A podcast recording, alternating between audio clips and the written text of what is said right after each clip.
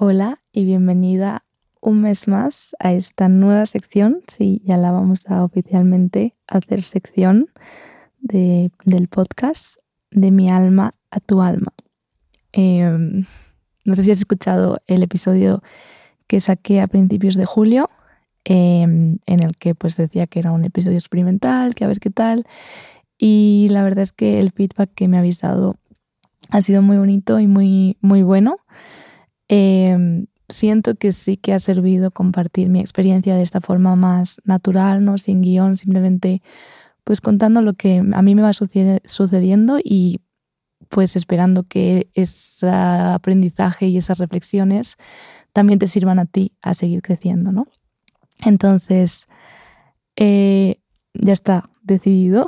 Comenzamos nueva sección del podcast de Mi alma, tu alma, en el que voy abrirme, irte contando mes a mes qué pasa por mi, mi cabeza, qué estoy trabajando, todo relacionado con mindfulness y espiritualidad.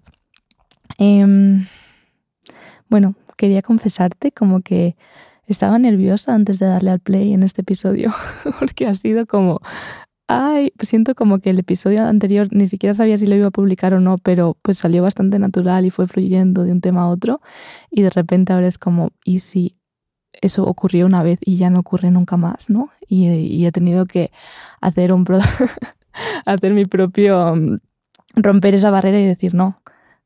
O sea, si ha ocurrido una vez, puede ocurrir más veces y, y es tú hablando, o sea, no, no, no hay más, ¿no? O sea, ¿qué puede salir mal? No hay una forma mal de hablar sobre lo que sientes, ¿no? Entonces, bueno, quería compartirte que para mí hacer estos episodios también es salir de mi zona de confort y eso es precioso porque significa que, me ayuda también a evolucionar. Entonces, pues estoy en Jericó, en Colombia. Em, llevo una semanita por aquí, ahora cuando estoy grabando este episodio. Y quería contarte un poco sobre este cambio de México a Colombia, justamente en la newsletter que, publico la semana anterior a que salga esto, o sea que ya la, habrás escuchado, eh, te cuento un poco ¿no? sobre cómo me costó este cambio. Pero mm, básicamente como, como que eh, la reflexión, la conclusión a la que he llegado es que los cambios cuestan, o sea que no es nada fácil ni nada natural, incluso los cambios que pueden parecer más agradables, como es el estar viajando y cambiar de país, pues puedes encontrar muchos, muchos bloqueos, ¿no? O sea, yo mm, después de estar mm, cinco meses y, medio viajando por México, de repente se me hacía muchísimo... Mm, como muy como algo muy grande o muchísima bola diría yo no sé si lo entiendes como em, se me hacía como algo muy difícil de repente cambiar de país cambiar Mm, no sé, eran pequeñas cosas, ¿no? Pero pues simplemente el hecho, por ejemplo, de cambiar la moneda, ¿no? Y ya me había acostumbrado a hacer el cambio de euros a pesos mexicanos y ya sé que 100 pesos son 5 euros, cosas así, y de repente nuevo cambio, ¿no? Y mm, pues empezar, o sea, como todo el rato, pues llegar a Colombia yo me sentí, me sentí, o sea, primero fue el antes de, de llegar, era como, uff, eh, me costó mucho eh, comprar los vuelos, hubo un momento en el que sentí que me quería volver a casa, dije, no, vamos a seguir con esto. y ya cuando llegué aquí, el primer día estaba súper desubicada porque era eso, de repente una moneda nueva, una forma diferente de hablar, no entendía, pues, mm, por ejemplo, es que son cosas muy tontas, ¿no? Pero la comida, eh, cómo se llama cada cosa, el tipo de comida que hay, no, de repente era como, no sé qué, pedir porque no sé qué significa cada cosa, ¿no? Em, pues al final es un proceso nuevo y obviamente pues, pues ya me siento un poco más acostumbrada, acostumbrada llevo solo una semana por aquí, pero mm, como que es, son procesos que, por los que hay que pasar, supongo. Em, y obviamente ya estoy aquí, ya me siento bien, ya me siento como sí que siento que ha merecido la pena, ¿no? Pero en el proceso de hacerlo era como, ¿por qué estoy haciendo esto, no? Entonces, creo que es un claro ejemplo de cómo, los, cómo es normal que los cambios nos cuesten. O sea, si tú estás pasando por un momento de cambio o ves que va a venir un cambio o no estás segura de si deberías provocar un cambio en tu vida, em, que sepas que es normal que los cambios nos cuesten. O sea, por naturaleza, nuestro cuerpo, nuestra mente están pensados para intentar que no haya cambios, ¿no? O sea, si, si las cosas están bien, mejor dejarlas como están. Siento que es un poco lo que a lo que hemos evolucionado. Pero en verdad, un cambio puede ser muy bueno y puede traer muchas, muchas cosas buenas, ¿no? Y de hecho, si estás en un lugar en el que estás estancada, que no estás bien del todo, em, lo mejor que puedes hacer es cambiar, ¿no? Y aquí eh, quería compartirte em, un concepto que, que, a mí me ha ayudado mucho que mm, a mí me llegó como hace un año en... Bueno, yo estaba en un, festival en Hungría, en Hungría que se llama Ozora. Eh, y pues ahí con unos amigos surgió el concepto de ruleta, que significa como que si algo te agobia, algo está como que, que no parece que, mm, como que te está agobiando y no te está trayendo algo bueno, ruleta, o sea, no sé cómo explicarlo, pero básicamente lo usábamos como si, pues, si no nos gustaba una cosa lo que sea, ruleta. Y ruleta significa, pues vamos a hacer otra cosa y a ver qué ocurre, ¿no? Es una ruleta, pues puede ir mal, puede ir, puede ir bien, pero lo importante ahí es el cambio, no te quedes estancada en algo en el que no estás totalmente cómoda. O sea, quizá no estás mal del todo, pero no estás realmente cómoda, no sientes que ese sea el lugar en el que tienes que estar ahora mismo, ¿no? O sea, Em, yo siento que em, sabemos, o sea, tú sabes cuándo debes estar en un lugar o no. Y lo sabes porque cuando estás en un lugar y tienes que estar ahí, se siente bien, se siente como que sí que es por ahí, que ese es el lugar, o sea, que ese es el camino, ¿no? Y mm, cuando sientes que las cosas no están fluyendo, te estás agobiando, hay algo que no te encaja, ese es el momento de cambio, ¿no? O sea, si se siente ligero, sigue. Leí hace poco, como también en una historia de Instagram, cómo saber, cómo tomar una decisión. Si se siente ligero, si se siente como fácil, cuando piensas en eso, hazlo, es por ahí. Y si se siente como pesado, como, como, que, te, como que piensas en eso y de repente se te hace un mundo, pues probablemente no sea por ahí.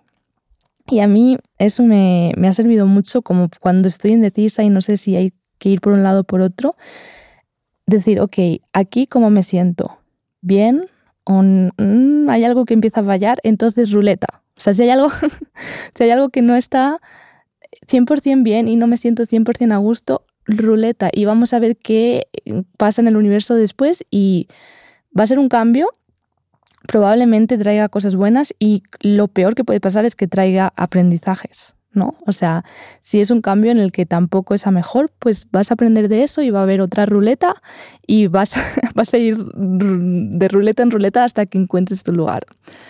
Em, a mí me hace mucho sentido este concepto de, de eso, de ruleta. O sea, es como next, ¿no? O sea, si algo no está bien, vamos a lo siguiente. O sea, otra vez voy a hablar de, del Chojin, no sé por qué cuando grabo estos vídeos me, me, acuerdo de frases que dice él, pero dice algo así como que eh, lo, es, lo malo es malo y lo malo debe cambiar y si lo siguiente también es malo, pues se cambia y ya está, ¿no? O sea, no tengas miedo de, de hacer un cambio solo por y si también es malo, si también está mal. Bueno, si ahora mismo no estás bien y esto no está bien, tiene que cambiar y, ya, eso ya, ya lo verás, o sea, un paso... Eh, a su, ¿cómo se dice? Un paso a su tiempo, ¿no? O sea, como, pues primero esto, lo cambias. Y si de repente llegas y el cambio te trae otra cosa mala, pues ya lo gestionarás y ya lo cambiarás. Pero que no te bloquee la sensación de que y si, y si ocurre algo. O sea, y si cambio y, y tampoco estoy bien, ¿no? Pues ya lo irás gestionando y, lo, y, y te va como mínimo a enseñar cosas, ese movimiento, ese cambio, ¿no?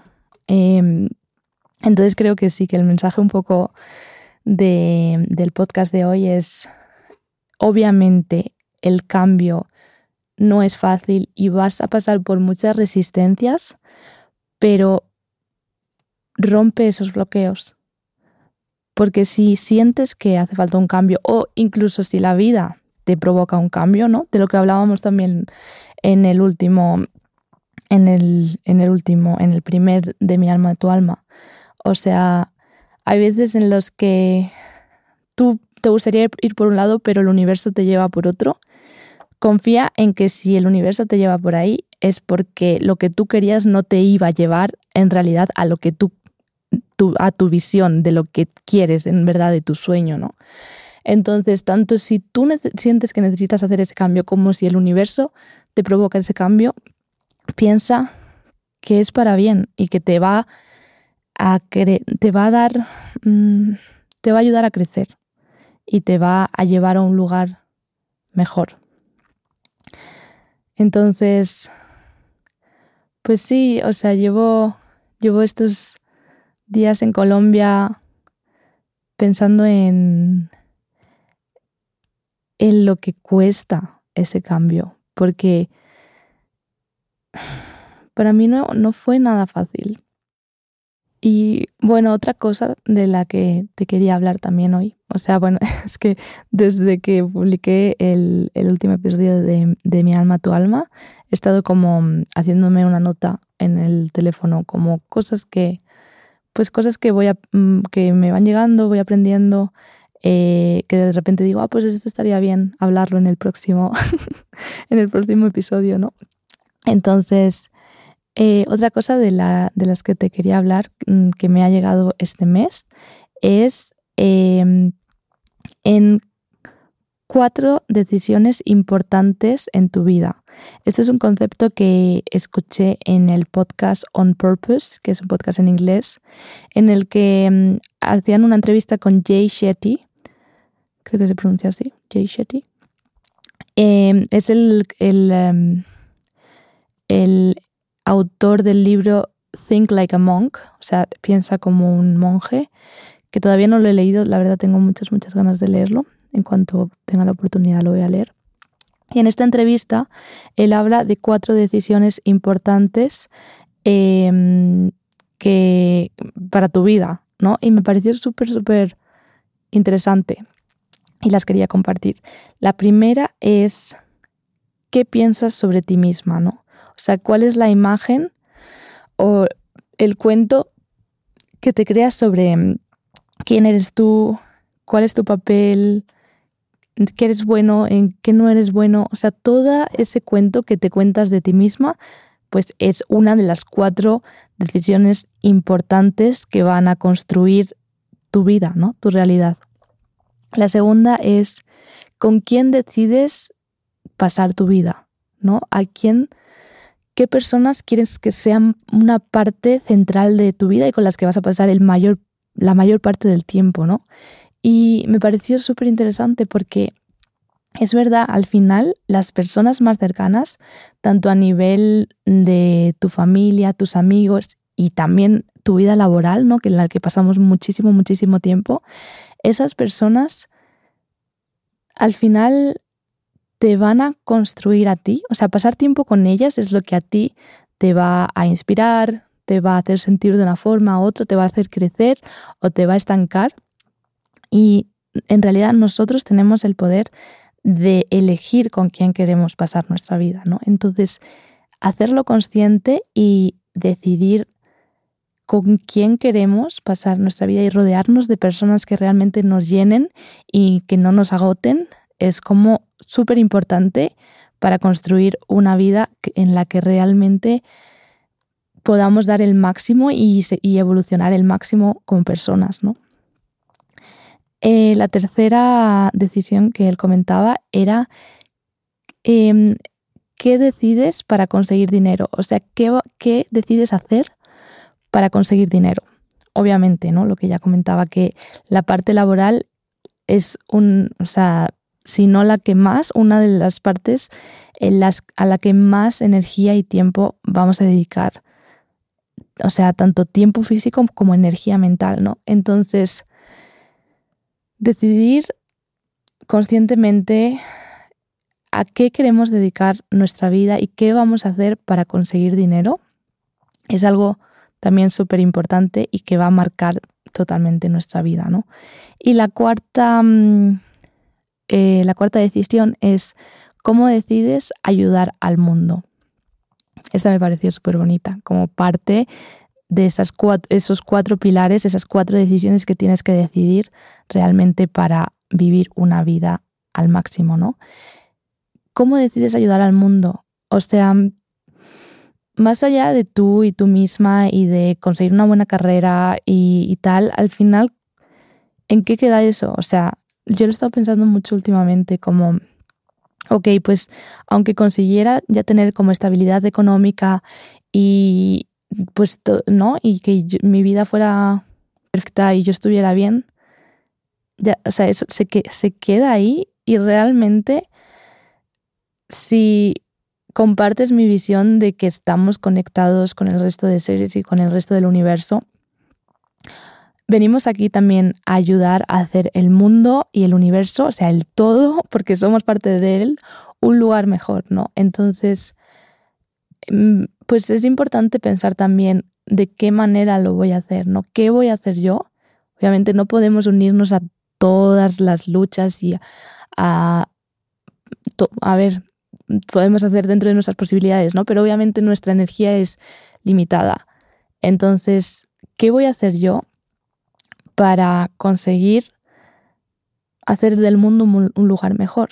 Y confiar en que otras personas harán otras cosas y en que entre todos el mundo se va a ir, va a ir pues evolucionando. Iba a decir, pues arreglando, pero es que no hay nada que arreglar realmente, ¿no?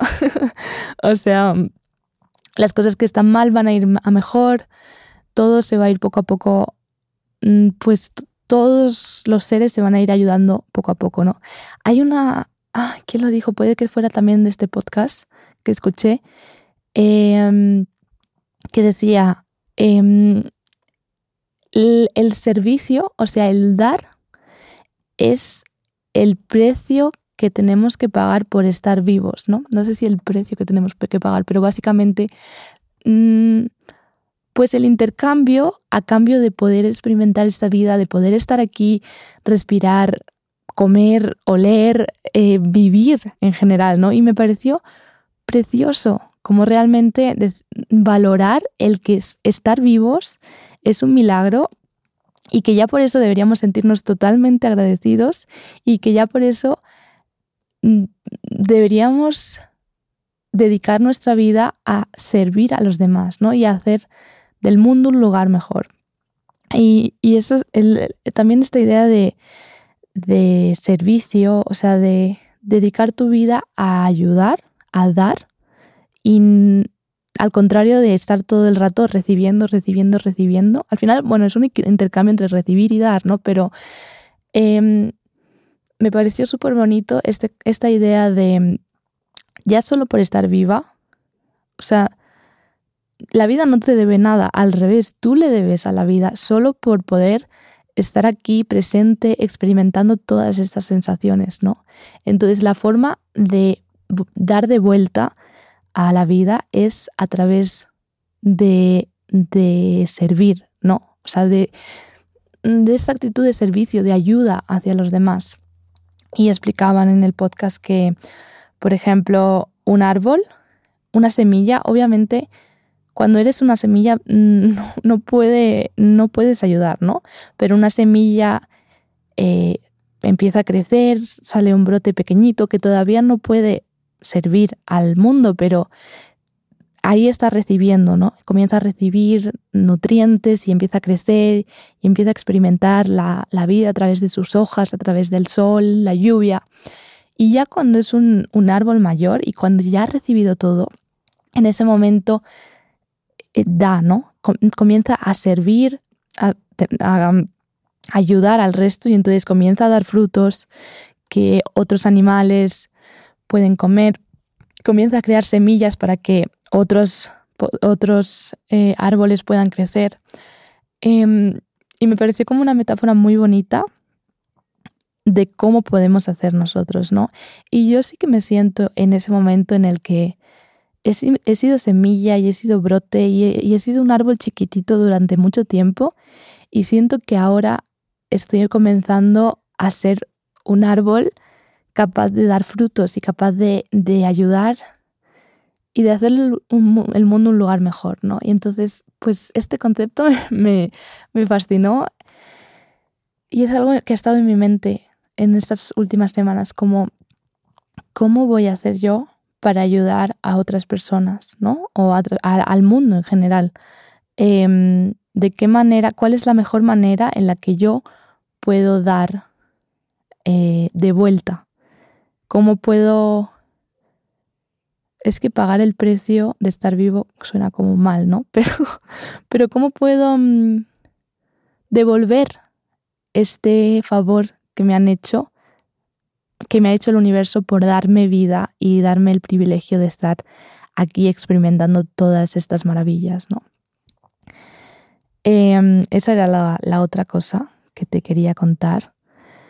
Y ya por último, para terminar este segundo episodio de, de Mi alma tu alma, quería compartirte un, una cosa que escuché, esto va de podcast en podcast, la verdad, también como recomendaciones para que los vayas escuchando, que sepas lo que a mí me va inspirando, lo que los podcasts que me, que me gustan y que me ayudan. Em, este, esta última cosa de la que quería hablar es del podcast de María Rojas Estapé, que es una psiquiatra española, que pues, ella tiene desde la parte más científica, ¿no? A mí me parece muy, muy interesante. Y mm, ella dice que la felicidad en uno de los últimos episodios que estaba escuchando, dice que la felicidad no es lo que nos pasa, sino cómo interpretamos lo que nos pasa. Y es como, pues, por un lado, bastante obvio, ¿no? Pero, pues de repente fue como, sí, es verdad, o sea, mm, tomar responsabilidad de que, que estemos felices o no, no depende de lo que pasa a nuestro alrededor, sino de cómo lo tomamos, ¿no? O sea, recordar eso me pareció importante y ella dice que la felicidad depende de básicamente de, dos factores. Por un lado, el sistema de creencias, es decir, cómo yo pienso que debe ser la realidad. Obviamente, si yo pienso que la realidad tiene que ser de una determinada forma, de que, que la realidad, que mi realidad solo puedo tener éxito si, si tengo un trabajo de, esta forma, de lo que he estudiado, o si me caso, o si tal, tal, tal. O sea, todo el cuento que, nos vamos contando de lo que debería, de lo que está bien, de lo que está mal, de dónde estamos y de quién somos, de si somos personas horribles o somos personas fantásticas. O sea, todo el cuento que nos vamos contando influye obviamente de manera, o sea, es, es la clave de conseguir realmente estar en paz y ser felices, ¿no? Y la otra cosa, y el segundo factor es nuestro estado de ánimo, ¿no?